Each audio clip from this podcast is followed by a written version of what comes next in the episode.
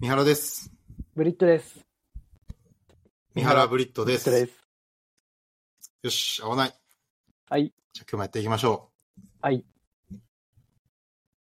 今日はですね、実は最近、あの直近4日間ぐらいアメリカに出張で行ってたので、ちょっとアメリカの話と、あとアメリカのそのビットコインのマイニング事情の話を、まあ、はいはい簡単にできればなと思っています。はい。まあ実は、まあ別途、ブリッツさんにはちょいちょい話してましたが、まあ最近ちょっとビットコインのマイニング関係を、まあ実は結構まあ1年前ぐらいからですかね、ちょっとずつ、あの、調査を進めてはいたんですけれども、はい。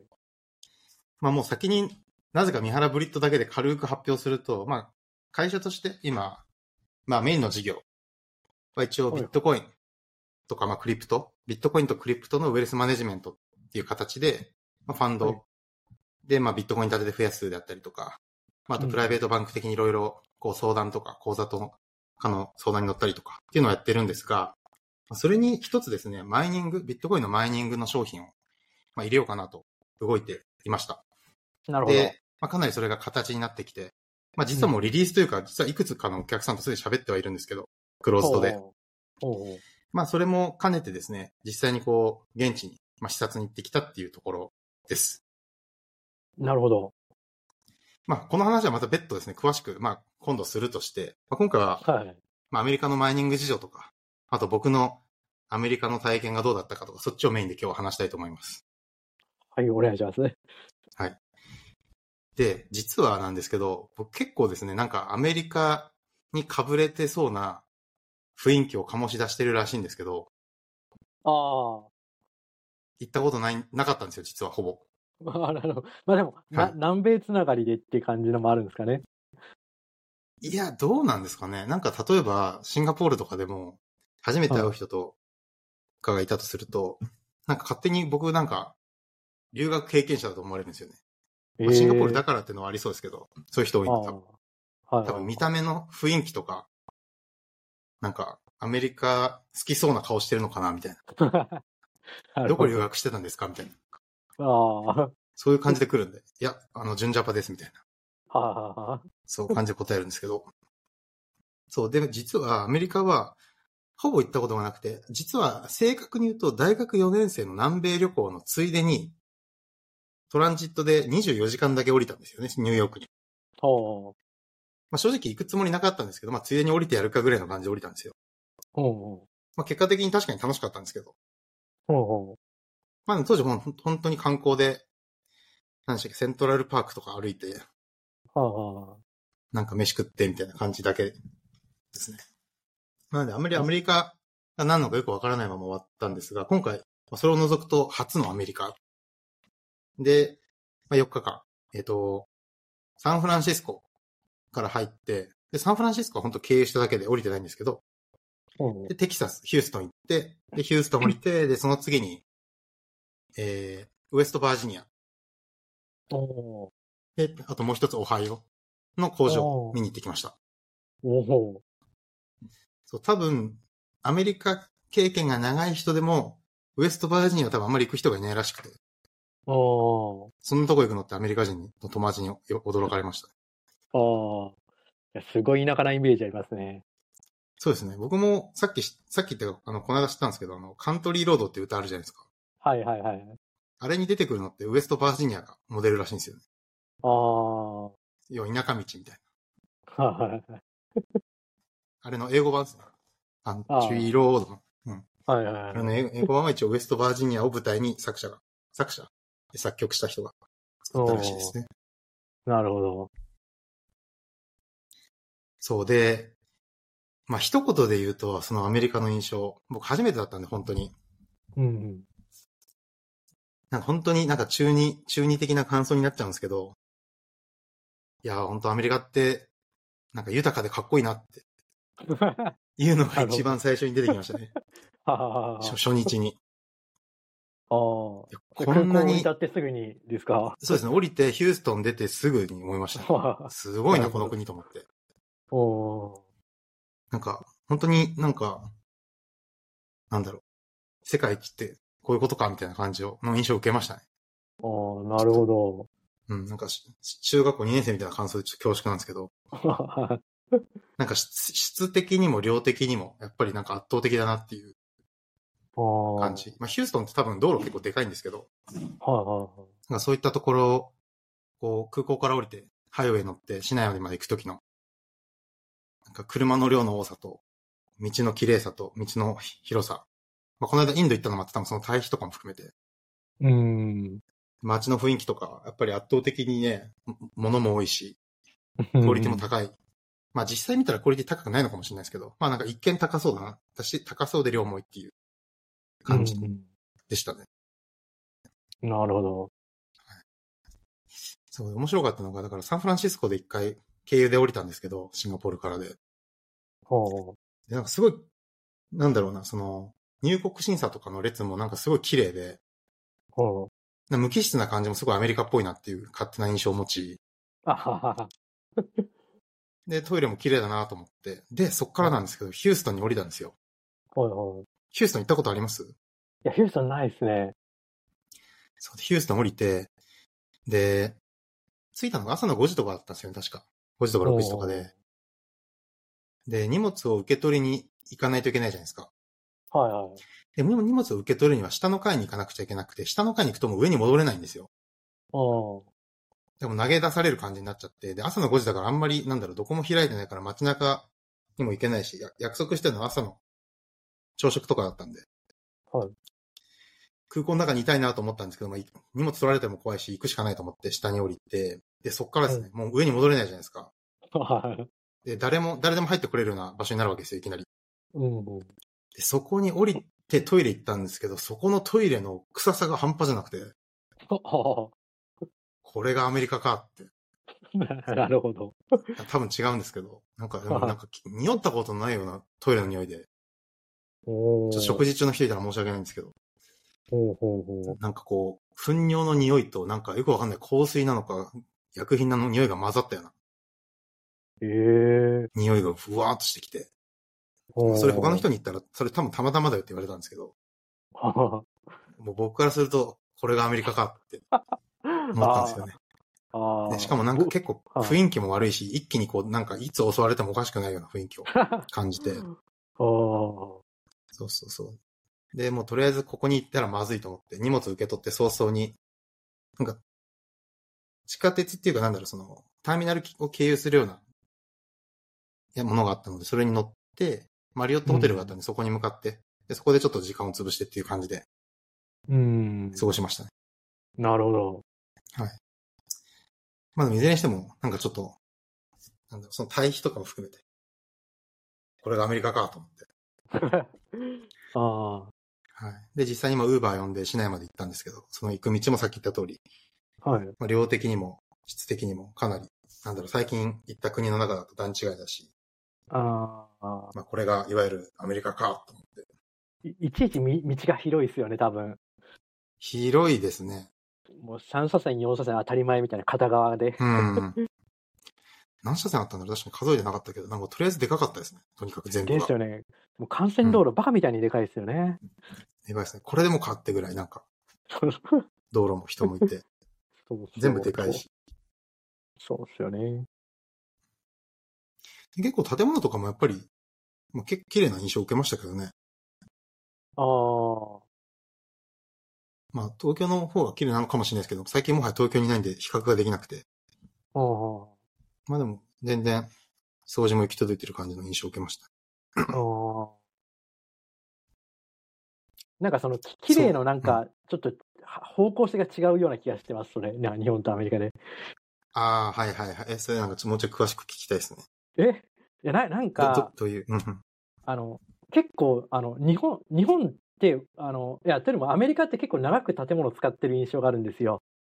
はいはいはい、そうですね。に日本って結構その短いサイクルで潰してる系で、なんか、あの、システマチックな綺麗さで日本って、うんうんでも、あの、アメリカっていうのは、まあ、長く使い込まれているけど、なんか、あの、綺麗みたいな、そういう感じの綺麗さなんですよね。って僕は思っはています。はいはい。あれ、ブリッジさん留学してたのどこでしたっけあ、僕は 留学先はミズーリです。ミズーリか。はいはい。なるほどね。まあ、場所によっては結構受ける印象違いそうですよね。あ、確かに。シカゴとかに行くと、またまたなんか東京っぽさも感じれるようになるかも。うん。ミズーリってだって、そうですね、結構北の方なんで、多分ミズー南リとど真か西とど真んか中とでますた違いますよね。ミズーリど真ん中なんですよ、アメリカの。あ、まあ、確かにど真ん中っちゃど真ん中か。そうななんんかです北っよぽ。いイメージがあるんだよな。シカゴが近いから。そうですね。シカゴの方がもっとだいぶ北になりますね。いや、ちなみにこれビットコインのマイニングの話につながるんですけど、は実は今、マイニングがホットなのってこの辺りのエリアなんですよ。い、ど、どこですかテキサス。えっ、と、いや、テキサスは一応一番マイニング業者が集まっていて、で、はあの、ヒューストンとかダラスに多く、大きい業界の、まあ、重鎮とかもいますし、いで、うん大きい会社のマイニング工場は、あの、テキサスの中に、が多いんですけど、はただ中規模なところとかい。はい。は圧倒的に、あの、その、ミドルイーストと言われるエリアが多くて、ほう。だからさっき言ったそれこそウエストバージニアとかオハイオとか、あとカンザスとあかーネブラスカとかアイオワとかあの辺でしてる人多いんですよね、結構。ワイオミングへえコロラドあとのか。辺。ああ。ミズーリはあんまり聞かないけど、うん。うん、ななんか、そその違いがよくわかんないですね。あの辺ですか。 はいやっぱね、気候がやっぱ影響してて、はいはい。要はテキサスでマイニングって言われて最初一瞬ふって思うじゃないですか。要は気候のイメージがあんまり合ってないじゃないですか、ビットコインのマイニングって。なんか大体イメージと、ざっくりのイメージって多分みんなが持つのって、まあちょっと寒くて、年中ちょっとこう涼しいみたいなイメージありませんあ、まあ、確かに。なるほど。はで、いテキサスってでも灼熱じゃないですか。はいはい。あで、実際やっぱり。りウエウエストテキサスは全然向いてないらしいんですよね。もう暑すぎて。へえ。なるほだからど。大体みんなまあもうちょっと東の方とか北の方に行くらしいんですよ。はあ。で、その上でやっぱり大規模にやんないと結構採算合いにくいらしくて、要は砂とかが多いんで、ハリケーンとかも含めて。あまあっていう意味で中規模っていうよりは大規模でガンってやるところが多いらしいですね。あ。はそう。あ。なるほど。まあ、だからテキサスは実際に業者が多いんですよ、みんな。みんなそこに集まってて。で、テキサスも州知事とかもしてるんで、ビットコインのマイニング。うん。あ、そうだ。だから、まずアメリカでどれだけビットコインのマイニングが盛り上がってるかの話をしないといけないんですけど、はい。まあ、多分業界にいる人は軽く知ってるかもしれないですけど、一応ビットコインのマイニングって今世界的に今アメリカが一番シェアが多くて、へえ。あ、知らなかったですかあ、そうまなんあ、ですそようか。中国なんかめっちゃ規制されたんですよね、あのマイニングも。そうですそうです。中国がそれでか。規制が始まったんで、大体みんなアメリカに行ったんですよね、業者が。はいはでじゃあアメリカにいる業者の何割ぐらいが中華系なのかっていうのは、まあ正確な統計とかはないんでわかんないんですけど、い。はい。まあ多分4、5割とかなんじゃないみたいな話を聞きましたね。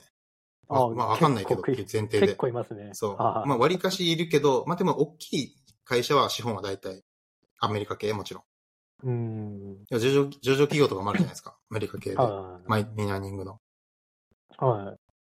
あ、そう、多分これも知らない人いると思うんですけど、実はビットコインのマイニング系で、普通にニューヨーク証券取引所に何個か上場してるんですよね。ええそう。だからマイニング株って言われる種類があって、はまあ普通にビットコイン買えようって思うんですけど、い。はマイニング株をまあ買う人たちもいるっていう感じですね。い。 うん。まあ、本質的にね、ビットコインが好きなのであれば、マイニング株買う必要はないんですけど、なんか税制のためだけにマイニング株買うっていうのはちょっとなんか個人的にはないなっていう感じがするんですが、まあでもも。多分株しか買わないっていう思想の人もいるんで、まあ、そういう人はまああー仕方ないっていうかいいんじゃないかなと思うんですけど、うん。そう、まあそういう前提があってアメリカでやっぱりマイニング、特にビットコインが盛り上がっているんですよね。なるでほ、その上でテキサスがまあその一大産地として知られていて、まあもともとテキサスってご存知の通りあのエネルギーで有名なんで、ど。うん。エネルギー系の企業って大体ヒューストンとかにありますし、うん。まあ、その人気があった上で、えっと、まあ、自由を求める国民性というか、まあ、州民性があるんで、すごいビットコインと思想が合うんですよね。テキサスって。あはい。あ、なるほど。だからカリフォルニアとかじゃないんですよね、実は。サンフランシスコだとビットコインってあんまりこう、人気ないんですけど、ぶっちゃけ。ほ多分思想がちょっと違うんですよね。これ多分結構議論したら面白いと思うんですけど、う。ほでもサンフランシスコの人たちは、むしろどちらかというと、僕の勝手なイメージだと、やっぱイーサリアムとか好きな人が多いイメージありますね。他のコインとか。あうん。ただ、なんかビットコインだとかビットコインが好きな人は、多分テキサスとかの方がなんか考え方が近い。要はリバタリアンというか、政府から独立したいみたいな考えの人が多いんで、あ。うんうんまあそこがすごくなんか、まあ合うんでしょうね。うん。なるほど。うん。まあ実際やっぱテキサス行った後に、その北の方に飛びましたけど、飛行機で。はい。全然雰囲気違いますもんね。当たり前だけど。あまあ、そうですよね。うん。同じアメリカ、まあ、これがアメリカかって感じでしたけど、どっちも面白いな、みたいうん。な。だから北のウェストバージニアとかも近くの空港に降りて、そこから車で高速ハイウェイで2時間ぐらいかけて、こう、2、3時間とかかけてこう移動するんですけど、おうもうなんかもう、初めてのアメリカとは思えないぐらいの田舎に入り込んで、おうなんか、オザークに出てくる白人みたいな。なんかなくて、わかんないなんかです。オザークっていうネットフリックスのドラマがあって、めっちゃ面白いんでぜひ見てほしいんですけど、多分ブリッツさん好きだと思います。あはい。あの、まあ、端的に言うとマネロンの話なんですよね。おうで、まあ、主人公の、まあ、優秀な人がずっと真似をし続けるっていうドラマなんですけど、家族で。はで、それがオザークっていうすごい田舎の町でやるんですよ。あはで、そこにまあ結構白人の人が出てきて、あ。おうで、なんだろうな、言い方すごい難しいんですけど、結構仕事で会う、そのアメリカ人って、まあ僕の場合は結構なんだろうな、すでに社会的に成功してる人が多かったんですよね、多分。うんうん。要は、まあもともとなんだろう、外資系の総資銀行とかで働いてて、この業界に来ましたとか、うん。 IT で成功しましたみたいな人が多かったんで、まあなんか、だいたいグランドハイアット泊まったりとか、アメリカンクラブ行ったりみたいな印象が強かったんですけど、うんまあでも実際にアメリカに行ったら別に全員が全員そういうわけじゃないじゃないですか、当然。うん。そりゃそうですね。うん。うん。白人でも貧しい人もいますし。うんっていうのが結構、オザークで描かれてるんですけど、うん。うんそういう雰囲気の人を初めて見たって感じですかね、アメリカ人。は うん。なるほど。い。こういだう雰囲っ気て日本で会わないじゃないですか、あんまりそういう人。まあ、そりゃそうですね。うん。わざわざ来ないですからね。うん。そうそう。そういった意味で結構、なんか、俺もアメリカかっていう、なんかいろんなアメリカを一気に見れた感じはしました。ああ。いやーでもなんか、そう、本当に中二的な感じですけどね、やっぱアメリカすげえなと思いましたね。こう、国土も広いし、人もいっぱいいるし、ああうん。なるほど。タコベルとか、初めて本場のタコベルを食べて、ああ。タコベルうまいっすよね、安定して。うまいっすね。なんか日本のタコベルとやっぱちょっと味が違うような印象を受けました。違いますね。そう、昔、あの、ジョナサンいるじゃないですか。ビットバンクの。はいはいはい。はい。あの、ビットバンクジョナサンっていう超優秀なエンジニアの人がいるんですけど、アメリカ人の。はで彼が初めて日本にできたタコベルが渋谷にできたんですよね。いはい。はいがあり三ま原すねさん、タコベル行きましょうよって。めっちゃ誘われるんですよ。行きましょうって言って。初めてだったんで、そこからなんか3、三回ぐらい一緒に行ったんですけど、はいはい。そうそうそう、それがすごい記憶に残ってて、アメリカのタコベルはもっとこんな感じで、もっとなんちゃらみたいな話をずっと聞いてたんで、ああ。行くしかないと思って、そうんう、行ったんですけど、やっぱちょっと、なんだろう、味も違う印象もありましたし、全然違いますね、雰囲気も。うん。これは気のせいかもしれないですけど、僕はアメリカで食ったタコベルのうまかったっすね。うんそうですよね。僕もそんな気がしましあやたっ。ぱそうそうでした。いや、そうですよね。はいうん。なんでなんだろ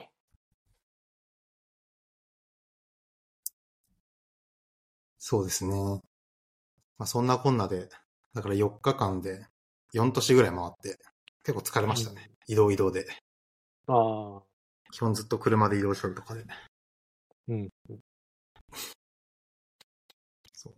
逆になんか質問ありますまあ、アメリカの印象でも、ビットコインでも、マイニングでなも。なんか、あの、うんいや、僕はアメリカの、この、こうなんか、実際に生活した時の印象って、うんこう、二つあって、で、それを三原さんどう感じたかっていうのを聞きたくて、あ、ぜひぜひ。あの、一つは、宗教がめちゃくちゃ生活に入り込んでくるああ、なってるほ思ったど。んですけど、三原さんはあんまそこら辺触れ合ってないですかいや宗教的なー、やさつ。すがにね、旅行だけだったんでね、そんなに、あまあ旅行、旅出張だけど、まあそうですね、そんな入り込んでないですね。あ、なるほど、なるほど。いや、結構その大学の、なんかこう、あの、まあ、張り紙とかでイベントやるよみたいなのがでああるじゃないですか。はいはい。あああいうのに、いい、すっげえたくさん、なんかその宗教的なな何かの、こう、イベントが張り出されるんですよ、ああいうところに。うーん。なるほど。そうそうですね。まあ、そこら辺は触れ合ってないと。ああ、なるほど。そそれってあれですかキリスト教系ですかああ、そうです。大体、そうです。ななんかでも、うんまあ、系列いろいろあるじゃないですか。キリスト教のバプティストだとか、なんかいろいろ。僕、そこら辺よくわかんなくて、これ一体何かっていうのは全然わかんなかったんですけど。なるほど。そうちなみなんにですミズーリのどこにいたんですかなんかそれも影響してそう。田舎なんですあかそれともセントルイスいとや、かくクソ田舎です。大学あるところは大体クソ田舎で、まあ、あ、そうなんですね。そうです。セントルイスから車でなんか1、2時間離れた、あの、ケープジラードっていうところですね。へえ、あ、そうなんですね。はい。あれてかどうでもいいけど、オザークってミズーリにあります今見たら。あ、オダクって地地名だったんですね。あ、地名です。はあ。このオザークなのかわかんないけど、今、Google マップ見てたら出てきた。へえ。へえ。まあでも、セントルイス寄りだと。いうことですね。なるほど、なるほど。そでっか、やっぱ1、2時間でもだいぶやっぱ田舎って感じなんですね。まあでもだ確かいにぶ実で際す。そうだくった。車で、うんそうそうそうそう。そうですね。あめっちゃ飛ばしますね、ハイウェイ。それがビビりましたね、一つ。えあ、要はハイウェイでみんなめっちゃ飛ばしませんスピード。あ、そう、飛ばしてみますね。そりゃそうっすよ。 あんなさ、あの、騒がしいけらみんな飛ばします よ。うん。いや、だから日本で車で1時間っていうのと感覚が違うなと思って、距離 感が。そうですね。そうそう。で、制限速度も全然違うんですよね、あっちと。確かに。あと、マイル、うん マイル表記じゃないですか。最初なんかおかしいなと思って、あ、まさかマイルかと思って。ははははそうですね。うん。いや、ちなみに今回ね、あの、テスラ乗ったんですよ。はいはい。その、ウーバーでも移動でも、そのレンタカーでも。はいはい。で、やっぱ結構ね、テスラ長距離移動にあんまり向いてないですね。ああ、ああのの、スあれーパーですかチ。ャージャーが、そう、はいはい。なんか、あるんですけど、ちょっと距離が離れてたりとかで、ああ。で、冬場は多分冬場の影響なんですけど、あの、うんヒーターとか結構電気使うじゃないですか。はいはい。それで結構すぐなくなるんですよね、思ったより早く。はいはい。だから想像してる、なんか表示されてるマイルよりもなんか結構早い段階で給油しないといけない雰囲気になって、うん。結構移動めんどくさいなと思いましたね。ですよね。それ、まあ、あの補充するっても結構時間変わりますしね。電気だと。まあ、スーパーチャージャーなんで、10分、20分とかで結構溜まるんですけど、はあ、まあでもなんかいちいちさ、降りてなんか寄るのめんどくさいじゃないですか。そうですね。はそう。だから、北の寒いとこだとテスラ結構きついかもって思いましたね。い。うん、なるほど。あ、ってことは普通のガソリンスタンド使ってないんですかあ、使ってないです。ああ。いや、僕あのね、なんか、あのガソリンスタンドこそアメリカっぽいなっていうふうに思ってるんですよ、僕。あ、そうなんですね。いや、ちょはっいと残念いけなかったな。え、どういう、どういう感じがですか、例えば。あの、えっ、と、バイオ2とかやったことありますバイオハザード2とか。いや、ないんですよね。ああ、なんか、その、えっと、大体アメリカって、あの、ガソリンスタンドと、コンビニプラスちょっとしたレストランがたまにあったりみたいな、大体併設されてるんですよ。コンビニみたいな感じなんですうんうよん、ガソスタが。はいはいはい。あ、なんか確かに、なんか、あの、スーパーチャージャーがあるところの目の前にガソリンスタンドがあったりするので、よく考えると、そういう雰囲気を味わったかもしれないです。ああ、で、その中の、そのコンビニの中入ると、もうなんかさっきそのオオザークだかの中で言われたような感じの光景になってるんですよね。そうっすね。そうっすね。いや、わかります、すごい。そうそう。で、トイレも多分明らかに汚い、ちょっと汚い感じになってるだろうし。あーまあそうですね。確かに。なんか意味もなく、こう、車の中でなんかお腹空いて何食べようかなって思った時に、ふとビーフジャーキー取っちゃいましたね。あーあ、入りましたかそういうコンビニ。あ、ありました。入りました。何回かその入り中ましたかスーパーチャージャーの目の前にあるんで、あ入って、ななんかホットドッグとか食べましたよ。あ、だだいいっすね。いいっすね。なんか、ああれ、あれが僕の中で結構アメリカっぽいなっていうふうに思ってるんですよね。あ、はいはいはい。いや、だから、それこそスーパーチャージャーの前に大体なんかターゲットはいはい。ってわかりますでスーパーがあって、はいはいはい。そうそう。で、で一回だからその中ちょっと回ったんですけど、僕、新しい国行った時スーパー見るの好きなんで、なんか物価感とかわかるじゃないですか。はいはいはあとどういうものが置いてるかとかで、なんか物流とかはいろいろ想像もつくんで好きなんですよ。い。うん。やっぱね、桁違いですね、アメリカのスーパー。まあ、もともとがでかいんですけど、はいはいはい。もう物量が半端じゃない。そうですね。なんかデフォでコストコみたいになってるって感じですよね。そうそうそうそう。 なんか、日本のその地方のスーパーのでかいとこの3倍ぐらいありますよね。そうそう。でもう陳列の仕方がなんか、あの、そういうありえないような感じになっちゃうじゃないですか、あっちって。そうですね、そうですね。うん。いや。で、そこに大体スタバがついてて、みたいな感じで。はいはいはい。それは味わいましたね。なるほど。いや、それは良かったで すわ。うん。そう。面白いのはやっぱ、アメリカにいると別に普段絶対飲まないのになんか無駄にコーラとか、なんかビーフジャーキーとか食べたくなっちゃうっていう。まあ、陳列されてるかいやらわかりますなんですけどわそうししかもなんか自販機とかみ、あの、あありました原さん。あ、なんかね、ありましたね。見てないですけど、あんまり。はい。自販機の種類がもうなんかありきたりなコーラ、スプライト、あの辺ばっかなんですよね。ああ、まあそうでしょうね、確かに。そうに日本みたいになんかよくわかんないバリエーションがないんですよ。 うん。確かに、スーパーのまず入り口、そのターゲットの入り口に大量のコカ・コーラがドーンと置いてあって。 いいっすね。アメリカっぽいっすね。 そう、おアメリカだと思って。いや、でもすごい雰囲気良かったですね。やっぱヒューストンって冬の時期最高ですね。おーなんか日本の秋をもうちょっと暖かくしてな感じで、ひ日がすごく強くて、で、15度とか多分20度ぐらいなんですよね。おーで、長袖で1枚羽織るだけでいける感じで、めっちゃ快適でしたね。乾燥してるえし、空気もー夏はめっちゃ暑いらしいんですけど。うんああ、暑そう。た夏だはね、暑いって言ってうもん、なんかカラッとしてるんですよね、多分。いや、残念ながらヒューストンは湿気がすごいらしくて、あ、そうなんですか。夏。はい、海近いんで、あ湿気が半端ないって言ってました。まあでも正直日本から言ったら大したことないんじゃないかなって思うんですけど、どうなんだあ、ろあうわかんないです。あ、なるほど。うん。まあでもなんか、そういう企業がヒューストンに集まる理由はよくわかりましたね。都会だし、場所的にもアクセスもいいし、エネルギーもいいし。うーん。結局、今回いろいろ調べて分かったのが、やっぱマイニングって当たり前なんですけど、やっぱ電力系の会社との協力とか知識うんが。すごい大事で、うん。まあだからそのテキサスとかヒューストンに行くのはまあ至極合理的というか、うんエ。ネルギー系の会社が多いんで、まなるほあど一応大都市ですし、あとテキサスだしみたいな、うん自由だし、州もバックアップしてるし、みたいな。いやでも本当にね、やっぱりなんだろうな、そのビットコインのマイニングが実際に雇用を生んでるのを目の当たりにして、おーで、まあいろんな州でやってるんで、まあ当然州知事とか、州知事とか、まあ州レベルでちゃんとなんだろうな、反対はされてないんですよね。みんなハッピーな、ウェルカム。ほう雇ほう用もちゃんと生んでるんで。で無駄な電気代、まあ無駄な電気がなくなるわけじゃないですか。はいはい。要は安いってことは誰も使ってないから安いわけなんですよね。はい。で、実際に高くなったタイミングは、その結構よろしくビットコインを掘らずにそっちに売ってたりするんですよ。おーまあそこは契約で、まあいかようにもできるんですけど、要はマイニング優先するようにちょっと高い値段払うとかもできるんですけど、うん。ちゃんとこのエコノミクスの中で回ってるんですよね、ビットコインのマイニングが。ああ。おそれが本当すごいなと思って。ーだから、どうやって作るかっていうと、たすごく簡単な例で言うと、大体みんな新しくその、サブステーションっていうなんか変圧器みたいなのを作ると、めっちゃお金と許可とかかかるんで、数年ぐらいかかるんで、大体みんな潰れた工場とかの変圧器を買うんですよ。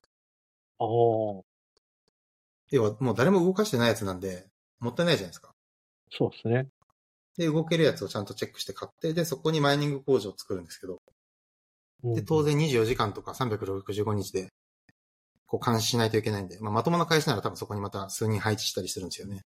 うん。で、そこに当然地元の業者使って作って、で、そこで掘れたビットコインは当然税金も払うし、みたいな感じで。まあ、税金も増えるわ、雇用も増えるわ、で、そこの現地の工事会社とか、で、常にこう、メンテナンスする必要もあるんで、発生するわで、めっちゃお金落としてる感じを受けましたね。今までなるほどそれがなかったところに。多分何もなかったら本当に何も生まれてなかったと思うんですけど。うん。そう。面白いなと思ってなるほど、そうですね。思いましたね。はい。うん。まあしかもね、テキサスだけじゃないっていうのもね、いいですよね。その、北の方のうん州でいくつかすでに動き出してるっていう。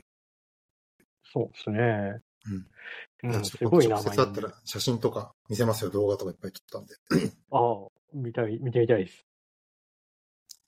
いやー、すごかったですね。個人的には最高でしたね。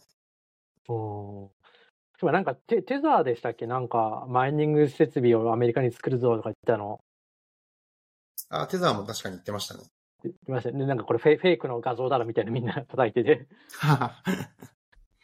いや、でもね、実際、まあ、テザーがどうかわかんないですけど、ビットコインのマイニングが盛り上がってるのは事実ですし、アメリカで。うん。で、巨額の資料も入ってますし、で、し、実際にシンガポールの、あの、ファミリーオフィスうん。とかでやってるところもあるんですよね。話したんですけど。うんなるほど。だから、日本の人が思ってる以上にビットコインのマイニングって実は市民権も得てるし、普通に、なんだろう、投資の一つのし、なんだろう、選択肢として入ってきてる感じはありますね。うん、なるほど。アブダビの人人とかも、あの、アラブ系もやってますし、う普通に毛嫌いせずに、要はエコノミクスでやるっていう感じの人が多いですね。ん。うん。あと一つ面白かったのが、そのビットコイン以外に掘ってんのかっていう質問したんですよ。はいや、プルフォークワークで別に掘れるじゃないですか、何でも。あはあ。はいはい。でも、確かに掘ってる業者もいるけど、大体みんなビットコイン掘ってるらしくて。はで、理由としては別に彼らがじゃあビットコインマキシマリスト、ビットコインなんかっていうと別にそうではなく、あはあ。普通にエコノミクスとして、ビットコインをもっと掘った方が長期的に見たらいいと思ってるからビットコイン掘ってるらしいんですよね。うんなるほど。うん。あ、なるほどと思って。うそれが一つ面白かったですね。ん。なるほど。まあ、あと、ビットコインってそのテキサスでどういうイメージなのみたいな、フリーダムなお金みたいな感じなのって聞いたら、まあどちらかっていうとフリーダムとかっていうよりは、まあ、フェアなマネーだと思われてるんじゃないみたいな風に言ってて、うん。なんか個人的にはそれもこうグッときましたね。フェアね、うみたいな。ん。確かに、みたいな。なるほど。まあそも、そもそもがね、こう、アメリカっていうその、なんだろう、国体的なのを押し付けられるのを嫌がってる人が多いんで、テキサスって。はど独立したがってるじゃないですか。いはい。はいはい。そう、だから、アメリカ政府に使わされるドルとかあんまり好きじゃないんですよ、多分。まあ人によってはですけど、うんもちろん。うんまあっていう意味だと、まあ、ビットコインの方がまだフェアだよね、みたいうん。な感じらしいですね。だからなんか一緒にこう、話してた人とかも、なんかたまたまこう人に会った時とかに何の仕事をしてるのって聞かれた時に、普通にビットコインマイニングだって言ってましたからね。ああ。は日本だと言わないじゃないですか、ビットコインとか怪しくいいと思われるから。は。 結構ドヤっと言ってて、普通に。おで、普通に言われた方もなんか、あ、いいね、みたいな感じだったりーなるほど。したんで。ちょっとね、北部の方で話した時は、ちょっと、お俺はビットコインやんないんだよとか言ってましたけど、はあはおじさんは。まあ、年代とか地域にもよるのかもしれない。当然。あ。なるほど、なるほ感じでしたね。いや、でも本当にやっぱり、まあ、ビットコインってやっぱりマイニングが価値の源泉みたいなところがあるんで、ど。うん。まあそこに触れられたのすごい良かったですね。なるほうん。チャンスがあれば、ぜひ。ど。そうですね。はい。